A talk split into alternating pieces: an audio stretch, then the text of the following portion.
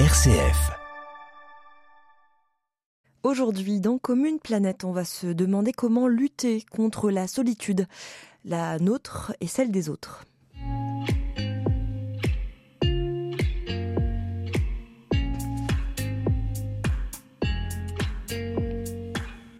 Bonjour à toutes, bonjour à tous.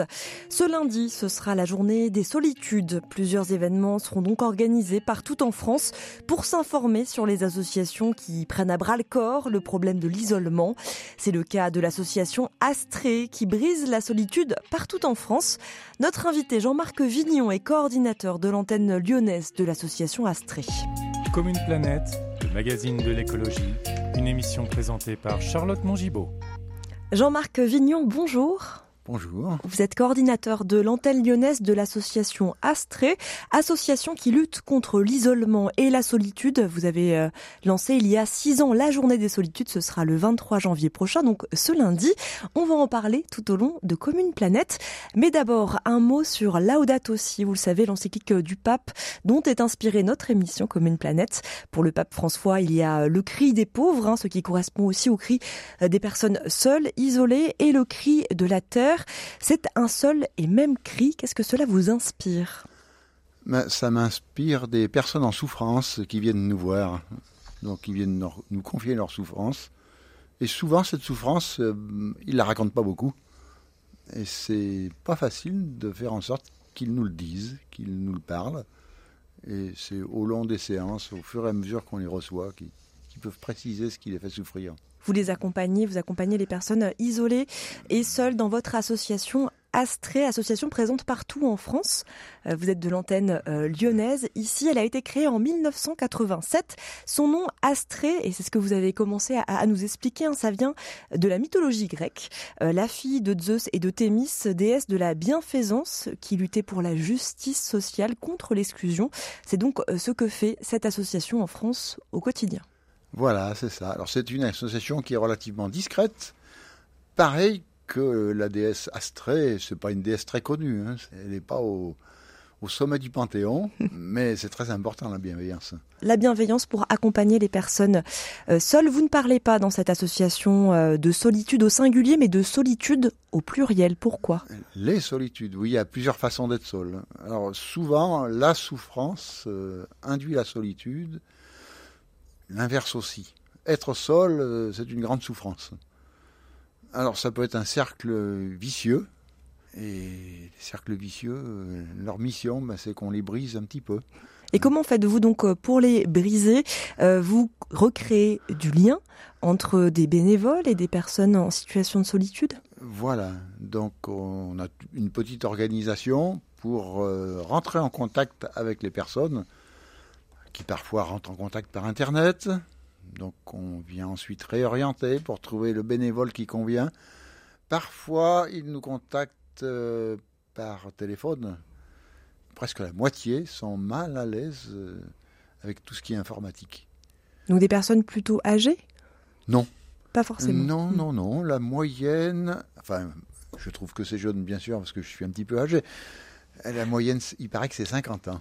Donc c'est jeune. Voilà, on va dire que c'est jeune.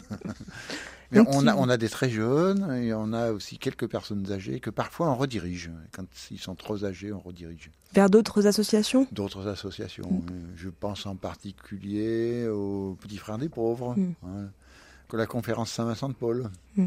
Se retrouver euh, dans une situation euh, de solitude, d'isolement, vous, vous nous parlez de, ces cas euh, de, familles qui sont éloignées, dont les membres sont éloignés les uns des autres. Jean-Marc Vignon, se retrouver dans un état de solitude, ça peut arriver vite dans la vie?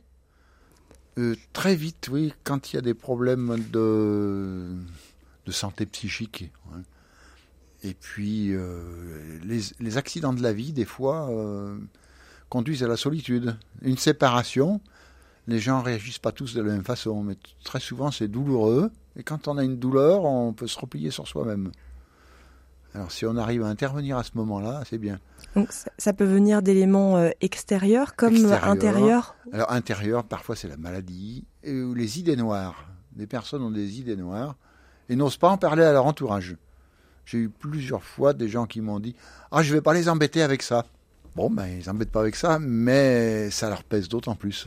Voilà. Alors, même si j'ai connu des personnes qui s'entendaient bien avec leur famille, mais qui n'osent pas dire quand ça va pas. Ils ne mm. veulent pas les embêter avec ce qui ne va pas et justement libérer euh, cette parole euh, de ce qui va pas, de ce dont on a besoin, et puis même euh, avoir une relation sociale avec un bénévole, en l'occurrence de votre association Astré. C'est finalement la réponse que vous apportez pour briser cette solitude. Comment est-ce que vous faites pour former les bénévoles qui vont ensuite prendre en charge parfois ben, des histoires de vie difficiles? Alors, formation, on est sur un schéma tout à fait bien établi par l'ensemble de l'association qui est commun à tous la formation de base, c'est d'abord un entretien de, pour un candidat bénévole. On a beaucoup de candidats bénévoles que l'on ne retient pas à l'issue des premiers entretiens. Pourquoi? Parce qu'a priori, leur motivation, c'est pas tout à fait la bonne. Euh, et ils auront, on, pressent qu'ils sont dans une autre demande. Et, ça demande quand même des capacités d'écoute et de calme que l'on sent à l'avance. Hein. Et euh, ensuite, il y a une formation que l'on organise en principe deux fois par an et qui dure deux jours. C'est pas toujours facile parce que les gens, la plupart de nos bénévoles travaillent. On a mm. très peu de retraités, je m'en suis aperçu récemment. Avis aux retraités qui nous écoutent alors. Voilà. Donc vous les formez, vous les formez à l'écoute. L'écoute, euh, pourquoi est-ce que ça s'apprend? Ah, alors là, vous me posez vraiment la, question. pourquoi ça s'apprend? Parce qu'on a plein de façons d'écouter qui sont intuitives et qui peuvent produire des, mauvais effets. Hein. Il y a une façon d'écouter qu'on appelle l'écoute active, qui consiste à comprendre ce que nous dit la personne et puis à lui renvoyer quelque chose et à lui redire. Et il y a plein de travers qu'il faut se retenir de faire, mais que l'on fait parfois, bien sûr, on a droit à l'erreur. Hein. On apprend euh, Oui, il faudrait que je vous cite euh, quelques travers que l'on peut avoir. Oui, je vous en prie. Voilà, un des plus courants, c'est ce qu'on appelle l'attitude de soutien-consolation. Quelqu'un vous confie quelque chose, et puis vous lui répondez, c'est pas grave, t'inquiète pas, ça va s'arranger.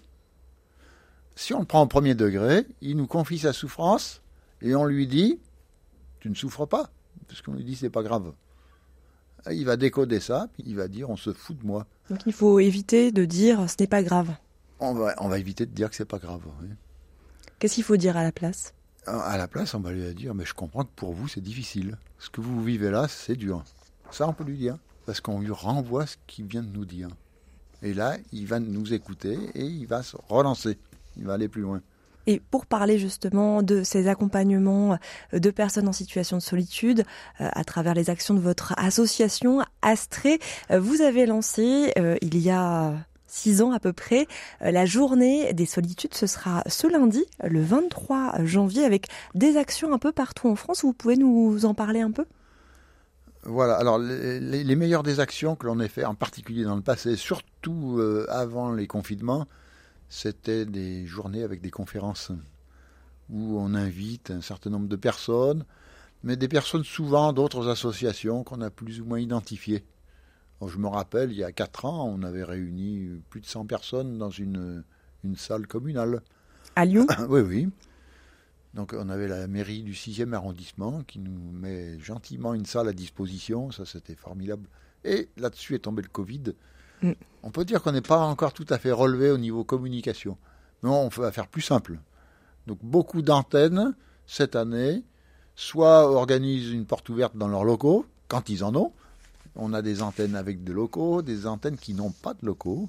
D'autres euh, font des interventions sur des marchés. Un stand pour se faire connaître, distribuer des tracts. Et puis, euh, vous en avez d'autres qui hmm. continuent sur ce schéma. Tu vais en citer certaines. Euh, à Toulouse, il y aura une conférence euh, sur les solitudes à la Maison de la Citoyenneté. Donc ce lundi, à Montpellier, un atelier, débat et exposition à la mairie. À Lyon, une exposition à la mairie. À Lyon, à à Paris, pardon, une exposition à la mairie et à Lyon des portes ouvertes de votre point d'accueil. Donc tout ça, ce sera euh, ce lundi. D'autres actions dans d'autres villes de France auront lieu. Euh, donc je vous conseille de vous rediriger vers euh, le site, donc astré et e.fr.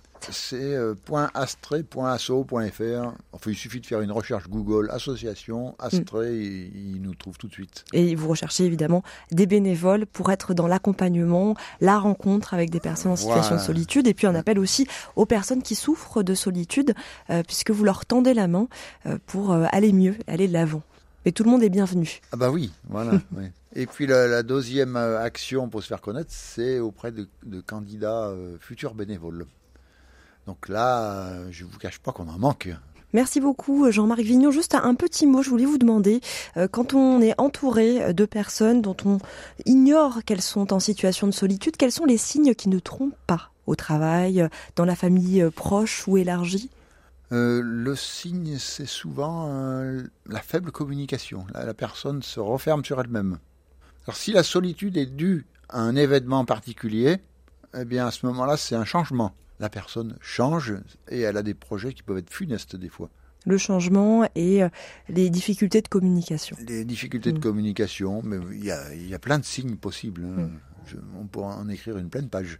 Merci beaucoup, en tout cas de nous partager tout ça. Vous restez avec nous encore une petite minute pour la dernière rubrique de Commune Planète. Comme une planète, aujourd'hui, je m'y mets. Et à la fin de notre émission, toujours un bon conseil euh, pour nos auditeurs, auditrices, euh, pour euh, tout le monde, pour faire du bien à la planète. Un, petit conseil d'un- d'une habitude à mettre en place.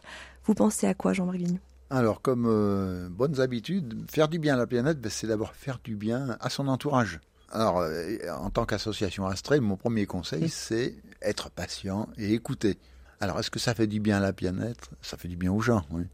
Ensuite, euh, ne pas gaspiller, faire du sport utile. Alors, personnellement, euh, je me déplace très souvent en vélo. Merci beaucoup, Jean-Marc Vignon, d'avoir été avec nous. Ben, je vous remercie aussi de- de votre accueil. Et c'est la fin de Commune Planète. Retrouvez-nous sur rcf.fr et sur les plateformes de podcast. Excellente journée à toutes et à tous.